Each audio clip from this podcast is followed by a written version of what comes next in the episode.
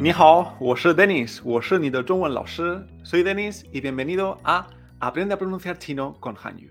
En este nuevo episodio vamos a continuar viendo la tabla de sonidos finales y vamos a ver las terminaciones IAN y IANG.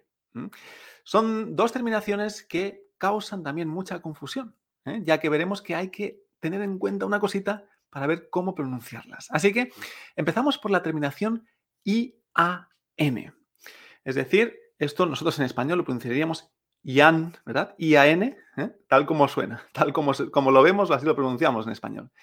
Pero tenemos que tener en cuenta que las terminaciones IAN en chino se pronuncian yen, es decir, como si fuera una I-E-N.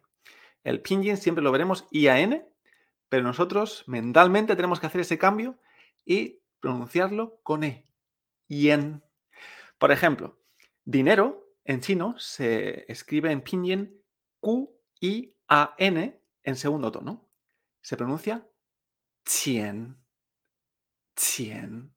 Este es uno de los errores más comunes en el chino, porque cuando vemos una E, nosotros, eh, una A en español es A, pero aquí la terminación yan se pronuncia yen. Dinero, chien, en segundo tono.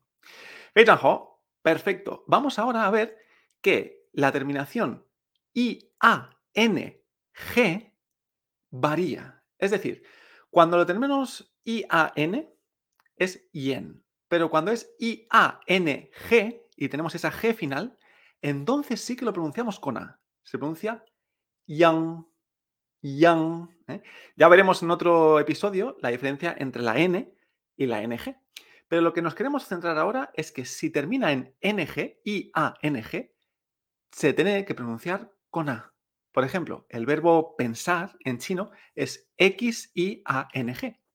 En tercer tono, se pronuncia xiang, xiang. Entonces aquí sí que es a, xiang. Entonces fíjate la diferencia. Terminación ian, yen. Terminación iang, yang.